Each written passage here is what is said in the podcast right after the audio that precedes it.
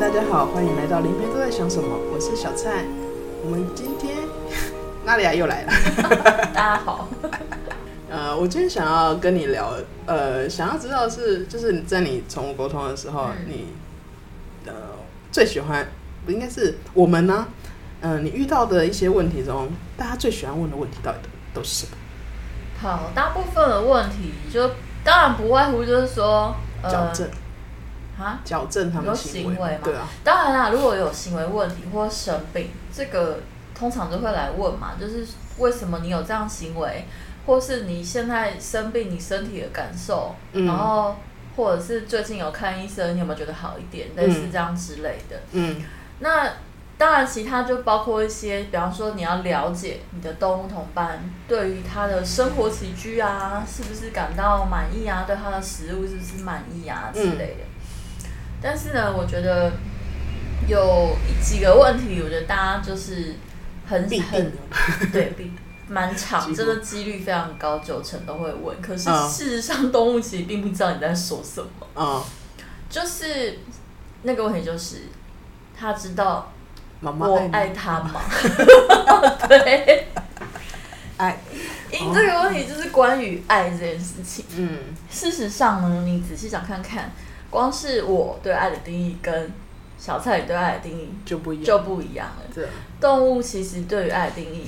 跟你一定也是不一样的，是，所以我常常在问这个问问题之后呢，然后动物它可能是没有反应的，对，然后我就会问他说，呃，那你知道爱是什么吗？嗯，然后他可能会摇头，嗯，然后有的动物会说，哦，我觉得就是给我很多吃的啊，然后就是每天会带我去散步啊，嗯，就是他们的爱真的就是这样子哎、欸，嗯。对，然后很单纯，很单纯的，而且很实际。嗯，然后有一些动物他们会真的就不知道那是什么嘛。对啊。然后有一些动物它会说我知道，然后他说，因为他常常这样跟我说，所以我感觉很喜欢我。对，然后我还有过一只猫，因为他在说我在问他爸爸很爱你，你知道吗？结果他给我感觉是他爸爸的脸贴得他很近，然后就。一直辐射那个粉红光给他，那种感觉就是哇！我那时候有点害羞，因为我就是感受那只猫的感受嘛。嗯，对。哦，对，因为那时我也是，其实我也是在宠物身上才学会有一呃学会到无条件的爱这件事情。对，其实说到无条件之爱，我觉得就是呃。如果你不是身心灵圈的话，你可能不会对这个词有非常大的感觉。可是身心灵圈很流行这句话，欸，对，无条件之爱。嗯，那其实我常会觉得，哎，欸，有人会说世界上有无条件之爱吗？我觉得如果你养一只动物，然后你对它好，你就会知道什么是无条件之爱。没错，真的。他们对你就是无限的包容，对，无限包容。因为而且就单纯就是你，因为就是你，所以他就是。哎这个分享的话，应该是我也是啊，安保又来了，安保。又来了，安保 again，对安保，因为之前养很多很多的宠物，就他不会觉得我们的爱分送给其他，他只会觉得很好玩，他说哦好多，他就喜欢人哦。后来的话，那只宠物就那有有一只有一只呃鹦鹉就因为生病然后就死掉了，就是我大概在接它的时候，我大概知道它寿命是怎么样，嗯。所以那时候我就想说，哦，大概是这几年这样子。然后我其实也做好准备。可是在他当他真的，呃，真的就死掉了之后，其实真的会很伤心。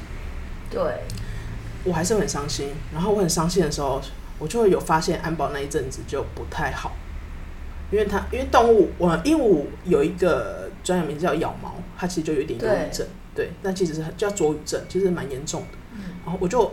我那时候也没有把重心放那，因为我不会。我第一个，他的个性对我来说，他就是一个非常乐观的鸟，然后也不会有生病的形象，什么不会。他只是、嗯、对。所以你觉得他的忧郁可能是来自你吗？对，那时候，然后我说，他就说，他就我就说那一次的时候，是我很明显、非常明显的体感的话，就是我就说你怎么会咬毛？他就说，他就直接跟我说，嗯，因为你。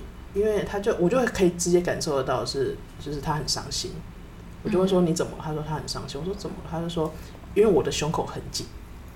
嗯，然后他说他想要把这个紧放在他身上，这样我就好过一点。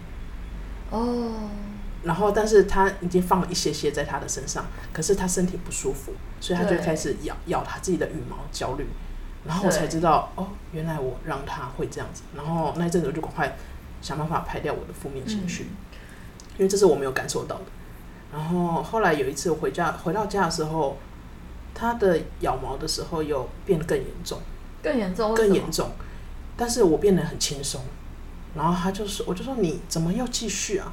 就是为什么会这样子？然后他就说：“哦，我把你身上的东西都放在我身上啦。”然后我就觉得：“哦，天哪！”对，那阵子的时候我就想说：“哇哦！”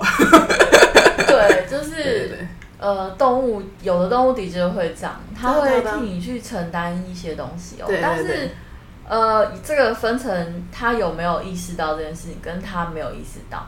对，有意识到，比就是有点像是安保他的这个状态，他感受到你，然后他把他。移过来他自己身上，对对对，没错没错。那无意识就是因为人的能量场一定是比动物大的，所以它会影响到动物。对，所以动物哦，有时候他们可能有一些行为，比方说猫会舔毛，或是狗一直在舔它自己的脚，舔到指尖眼。嗯、那有的时候他并问了也不知道为什么，没错。那可能你就要去想说你自己状态如何。嗯。但是我希望大家听的这个案例呢，不要太。焦虑说：“他糟糕，那他现在怎样？是不是因为我怎么样？然后那怎么办？怎么办？我要怎么处理我自己？啊、uh, 呃，不用太焦虑。首先，你可以先去找个沟通师，对，去找个沟通师，看看他到底怎么了。